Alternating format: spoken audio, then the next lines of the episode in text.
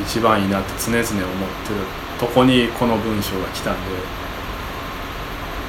おおってなりましたね、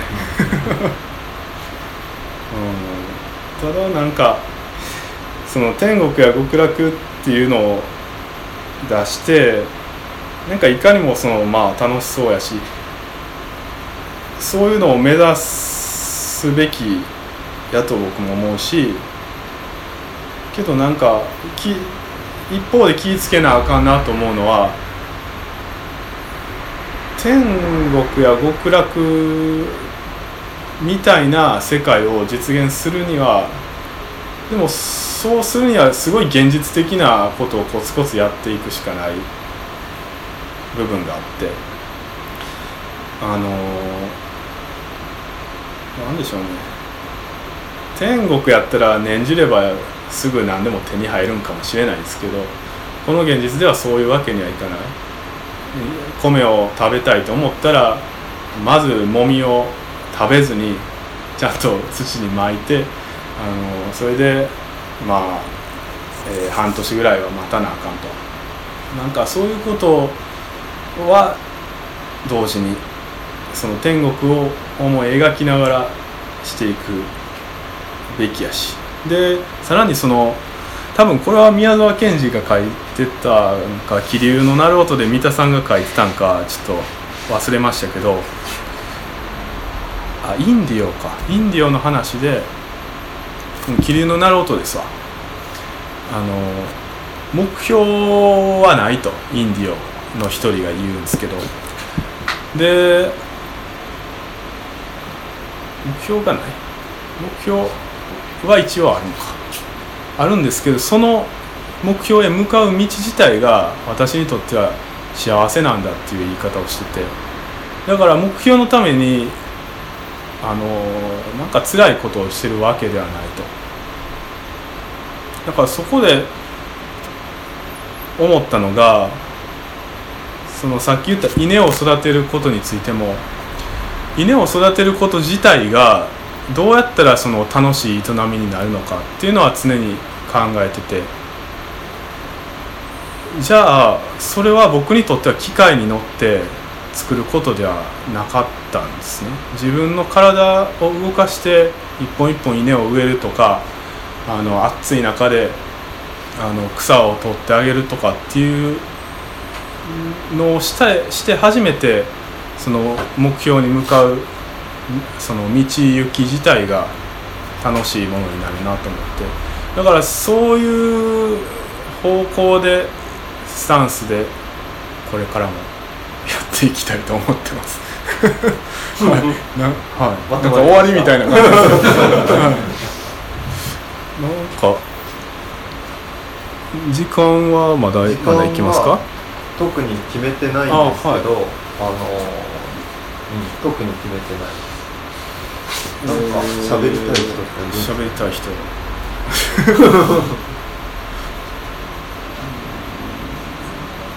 はい、はい、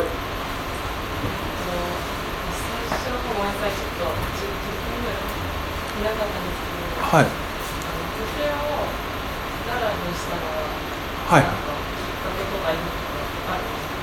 ああ、そうですね。あのー、まあ一つはまあずっと大阪に住んでたのであまりそのなんていうか大阪の近くの方がスムーズに行き来もできるしまああとは文化的にもそんなに違いがないからその新しい行った時のストレスも少ないかなと思ったのが一つあります。であと奈良って言っても広いんですけどで僕は奈良の宇陀市っていうとこにいます。でそこはあの僕にとって立地も地形もちょうど良かった。というのはその立地で言えばあのまあ電車の駅が市内にあってその電車乗れば1時間ぐらいで大阪にも出れると。でってことは逆に僕が出て行きやすいってのもあるし友達に来てもらいやすいっていうのもある。であとは地形で言えば奈良の僕が住んでるとこより南は山がすごい切り立ってて田んぼが少ないんですよね。平地がない、ので。で僕は田んぼがやりたかったのであのていうか山もあるんですけどその平坦なとこもある。つまり田んぼがいっぱいある。っていうとこを選びましたかね。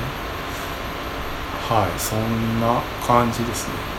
はい。答えになってますか？合わせていいはい。なんで田んぼなんですかっていうのはちょっと質問したくて。はいはい。根源的なまあ、ちょっと最初の方に言ってたんでちょっと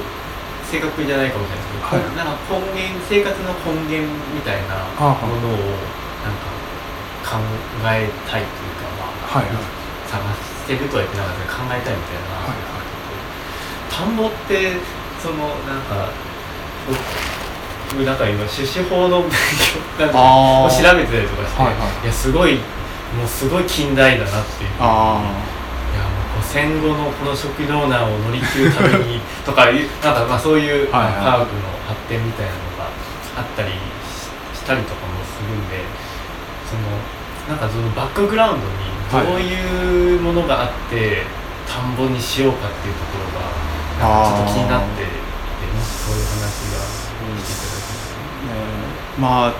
確かにそのね稲自体が熱帯出身の植物ですからもう多分僕らの先祖たちの涙ぐましい努力によって品種改良されてやっと日本列島でも作れるようになったっていう背景はあると思うのでその点ではだからある意味自然ではない部分というかなんていうかすごい人間的な所業の結果今日本で米が作られてる。のはあると思うんですけど何ですかね。まあ最初僕が思ったのはとにかく自分の食料を自分で作りたいっていうのがあってあの自分それがそのなんでしょうね。やっぱり自分の手足で直接的に生きることにその食料を自分で作ることがつながるんじゃないか。っていうのがありました。でえっ、と現代において、まあ、一番やりやすかった。米を作るってことがこの日本の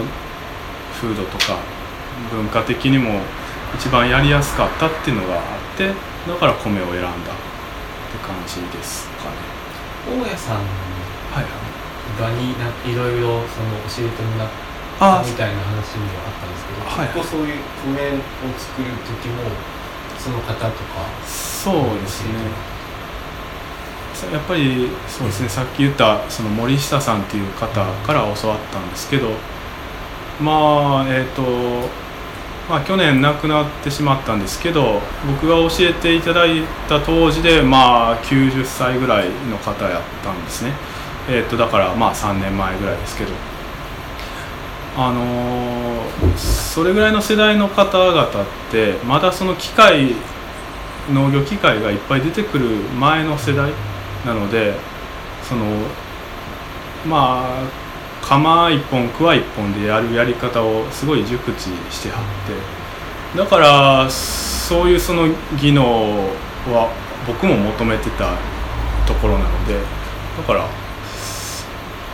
森下さんにがいてよかったというか会えてよかったという感じですね。うん、ギリギリのタイミングやですからね今から考えたら。ちょっと何年か遅かったらもう会えてないわけですし。どんないけてますか？はいなんかそのその教えてもらったはい。その技法じゃないですけども、まあ、作り方とか、はい。まあ、単純な多分作業工程だとは思うんですけど、なんかそういう工程がなんか思想的なところにもそのうん。影響ああるのかなっていうのになんか今の話を聞いて、あなんかまあ米作るとか土をこう触るっていうのは、まあ、さっきのその表面的なあはい。感捉え方だとまあ農薬使っても土触ってるし、その裏庭でこうね家庭費で肥料やっても、はいはいはい。まあ土触ってるのもあるけれどもなんか今の話を聞いてそのなんか細部がちょっと分かってきたかなそうですね。なんか僕の場合はただその作れたらいいっていうのではなくてあくまでその自力によってというかあとはそのそこにあるものをなるべく使って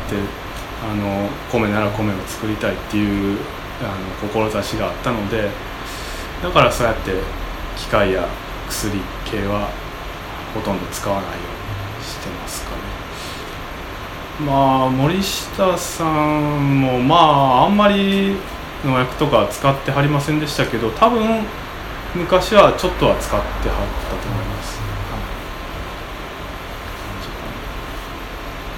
うんまあでもやっぱり実際にそうやって桑一本であぜ塗りとかするんですけど水をためるためにそれが何でしょうねそのあ自分の手足と桑一本でできるんだっていうそのできるとは聞いてたけどっていうとこがあほんまにできるんやってなったのはすごいその自信というかあこれこの方向でもやっていけるんやっていうあの確信にはつながりましたね。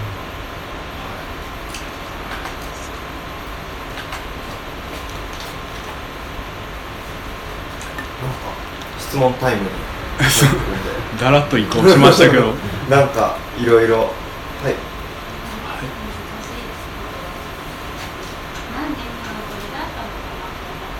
あはいはい。初めから今これだったのかなっていうのが、あだ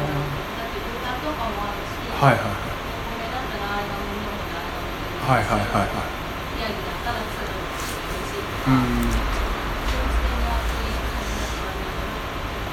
あなんかねいや、えっと、割と安易なっていうか あの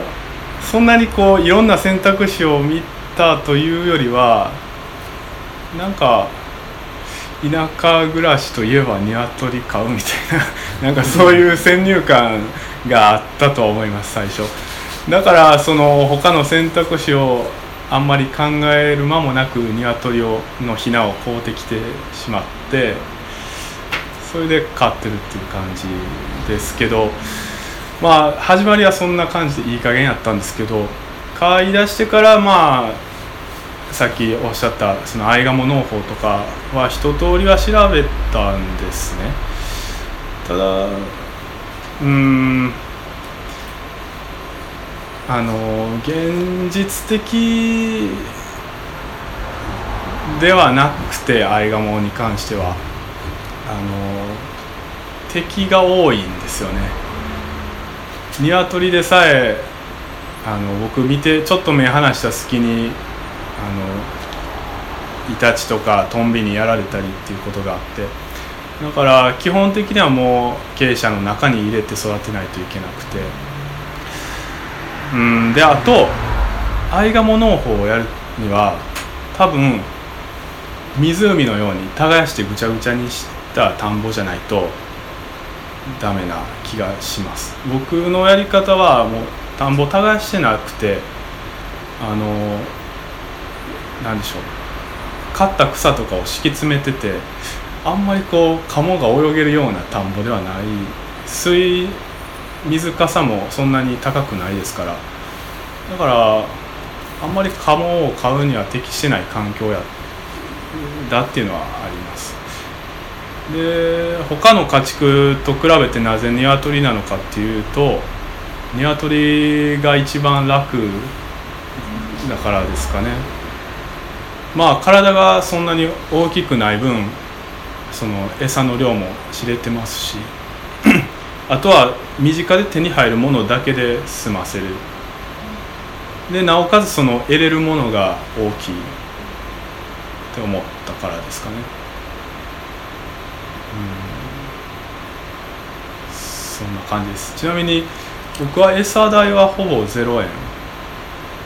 ですかね。揚げてるものは米とかさっき言ったイナゴとかが中心ですけどで米は僕はさすがにその鶏の餌にまで回せるほどは現状作れてないので、えー、と周りの人で作ってる人からあの小米って言って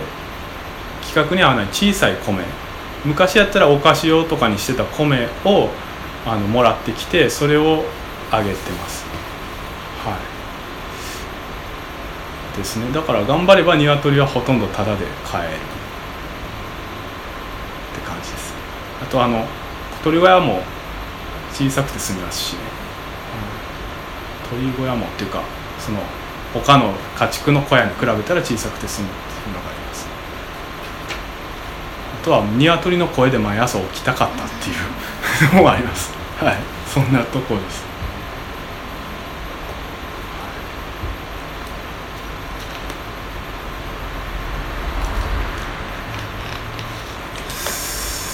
どう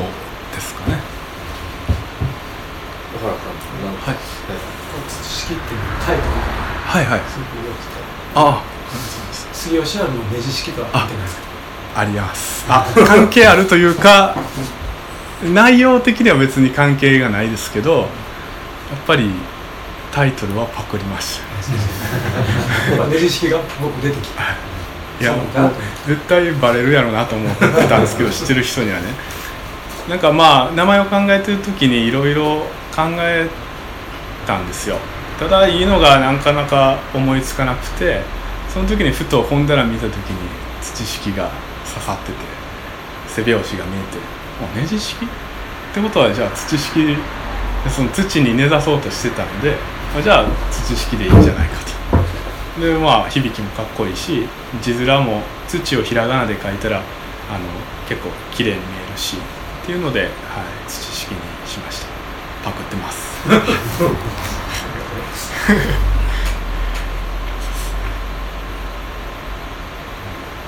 吉春さん大好きです。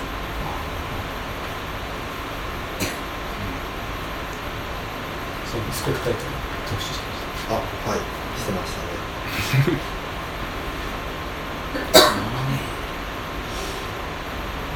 何かありますかね。はい。はいはいどうぞどうぞ。なんかあのー自分と似たようなことをやってる人で、はいそういう小冊子作ってる人がいないっておっしゃってたと思うんですけど、はい。確かにいない気がします。なんていうんですかねですよね。僕うん。はあんまりそのなんて本にその明るいわけではないので、だから知らんのかなって思ってる部分はあるんですけど、ないですか？なんか東南アジアと東アジアに小冊子とかリトルプレイスを作ってる人たちのところに取材に行ったことがあほってちょっとそういう興味があって、で小冊子がすごく都市的な文あ化圏だっていうのと、東南アジアはちょっとわかんないですけど東アジアだとその都市部以外で若者がそう自立して暮らすっていうのがほぼ難しくてそもそもなんかソウルにいる人とかがそういうソウルとプサン以外の場所で生活をそのしてその冊子を作るみたいなそういうクリエイティブなことがをそもそもなんかライフスタイルとして選択肢になかったっていうのがやっぱりその、まあ、日本だと東京とか大阪とか、まあ、福岡とかもそうですけど、割とそういう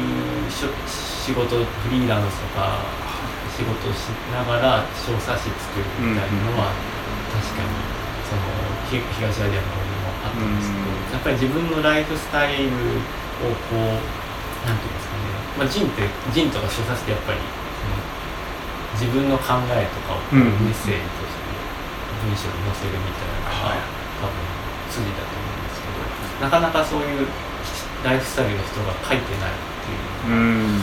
あって、多分なかなかないんじゃないかなっていうのは、ななんかねちょっと昼間に森さんともちらっと話してたことではあるんですけど、まあこの土式自体が結構そのあんまりないバランスの上に危うい形で成り立ってる。危ういバランスで成り立ってるのかなっていう部分はあって。僕はたまたまその大学で文学部やったんである程度その文章は書けたと。でけどまあデザインとはデザインなどはできなくてけど友達に西田さんっていうデザインやってる人がおったと。でなおかつそうですね。なんか編集の才能を持った石役っていう子もいて。っていう感じでいろんな偶然が重なってやっと作れたんかなっていうのがあって。だからそういう似たようなバランスが成り立たないとあんまり出てこないのかなって思います。だからこそ少ないのかなって思います。はい出てほしいですけどね。台湾になんか漁師さんの陣があってそれはすごい熱い。えへ思い出した。持ってる？うんなんか家に家にあげた気がする。今夜うん。はいぜひ。はい。なんかそういう結構まれな例でその移住した人とかがそのあ地域の人たち。でもその人も漁多分漁師さんも取材してるっていう。あ漁師さんたちと一緒に作ってるみたいなはいはい感じなんか台湾暑いですね。うん。中国語に翻訳しましょうかね。ああ台湾の書店とか出版は結構今すごい興味ある。らしいんであちょっと、うん、翻訳っていう話もちらっとメンバー内でできたこともあって。でもその時は英語やったんで、中国語もいいっすね。ちょっと持ち帰って検討しよう。うん。韓国語もいいとああ韓国の人はすごく田舎でそういう生活をするということがしたいけど、はいはい。どうやっていいかわかんないっていう人が2年か3年前ぐらいは結構いた韓国の場合はその人が来た時には今ソウルとかから地方の田舎の方で生活したい若い世代が結構いるんだけどはいはい。カフェをやる以外の選択肢をみんな持ってないから カフェ以外でどうやってみんな地方で生きていけるんだみたいなことを言われて本屋はどうだ？いや本屋いや無理じゃないみたいなうん。感じで。まあでもまあいいけるようになってきてるんですけどねここの場合は今、まあ難しいですねその仕事の面がね。ああとそのさっきのなぜ今の場所を選んだかっていうので言うとまだその仕事がいっぱいあるからです。そこは。あのそんなにその人里離れたみたいな場所ではなくてだから今僕はさっき家庭教師やってるって言いましたけど子供がいないできない仕事ですから、はい、そうですね。その辺でだからあんまり田舎すぎない田舎に行こうとは思ってましたね、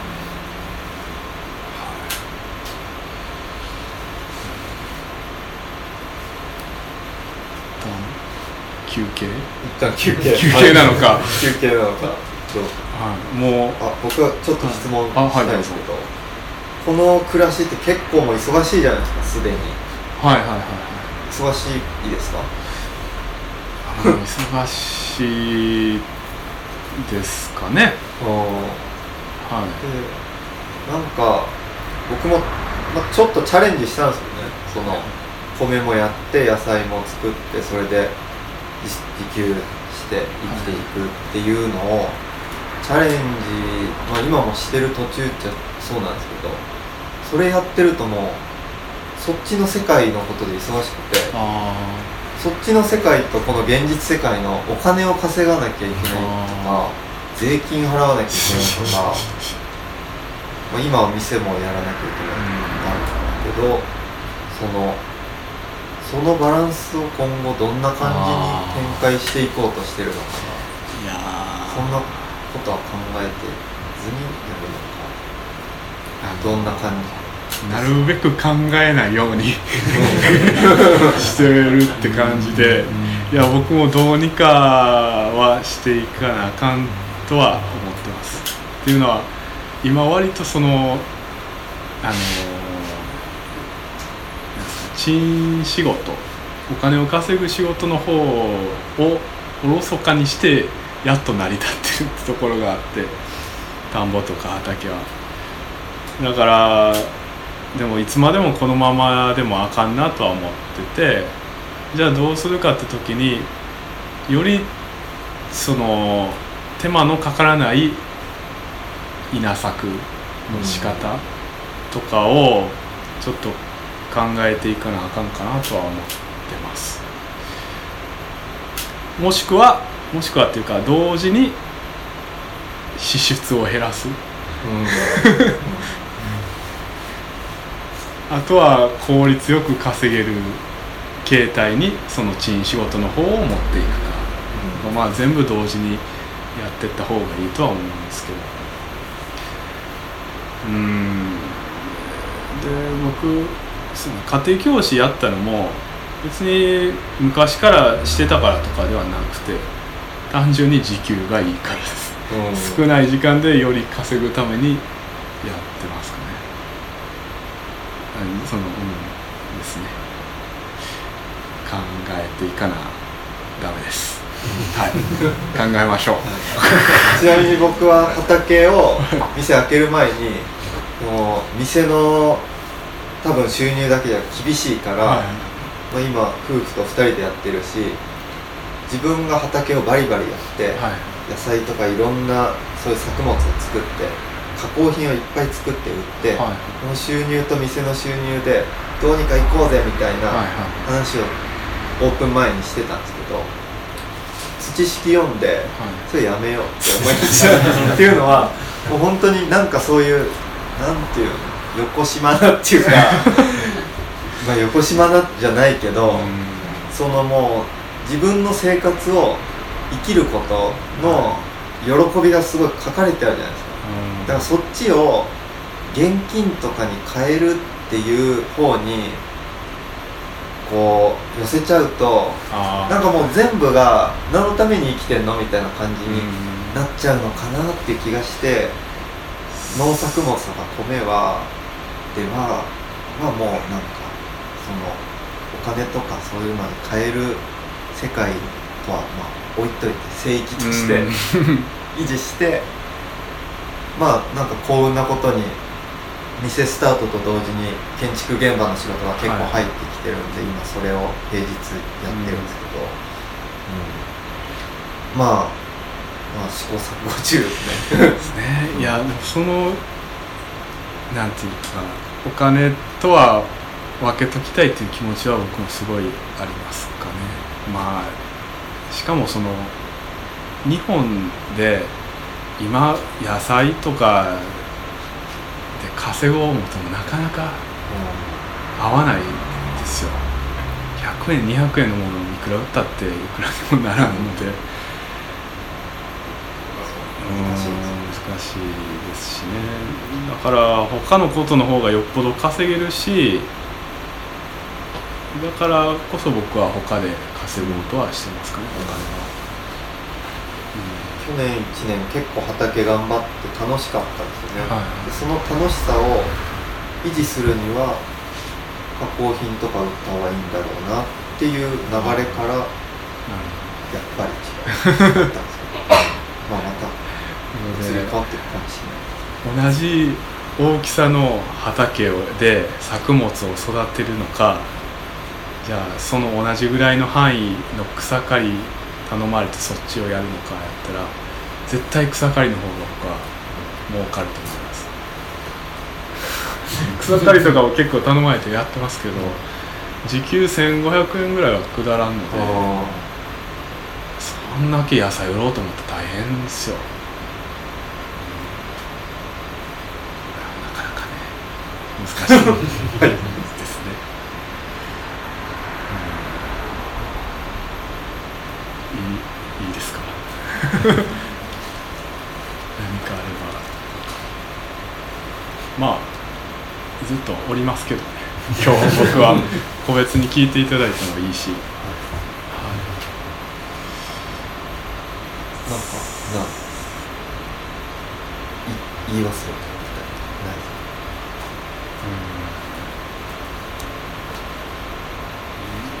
言い忘れたこいやわかんないです。とうん子供言っときたいみたいな大体言うた気しますけど。なんか何喋ったかちょっともうあんま覚えてない。緊張してるんで。ですけどはいどうぞ。あのメインは骨そうですね。作られたんですかね、その冬の間はどういう過ごし方を冬の間はあの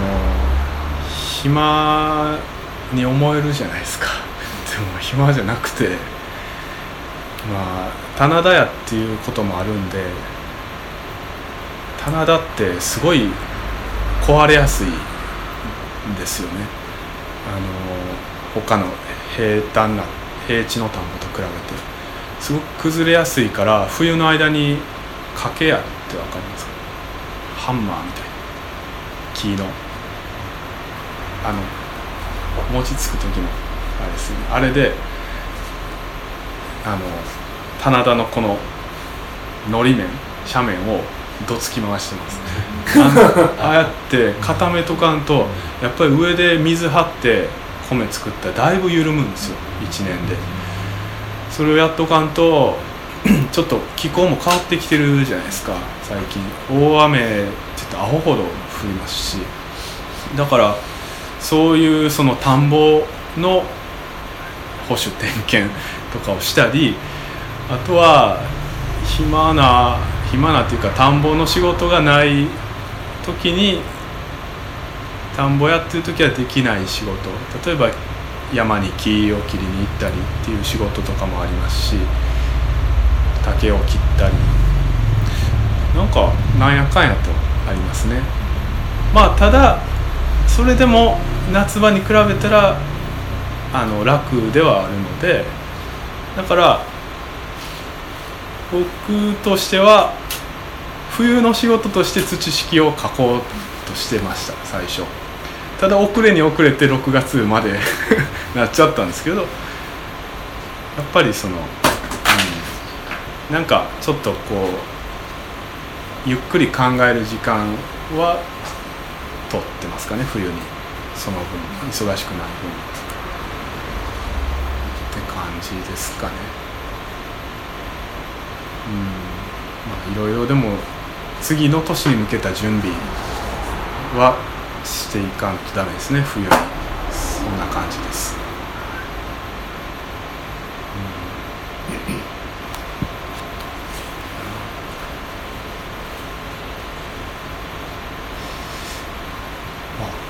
んな感じはいで。いい。一旦一旦。締めはい。一旦。一旦はい、はい。締めました。じゃあ東千賀谷さんでしたはいありがとうございました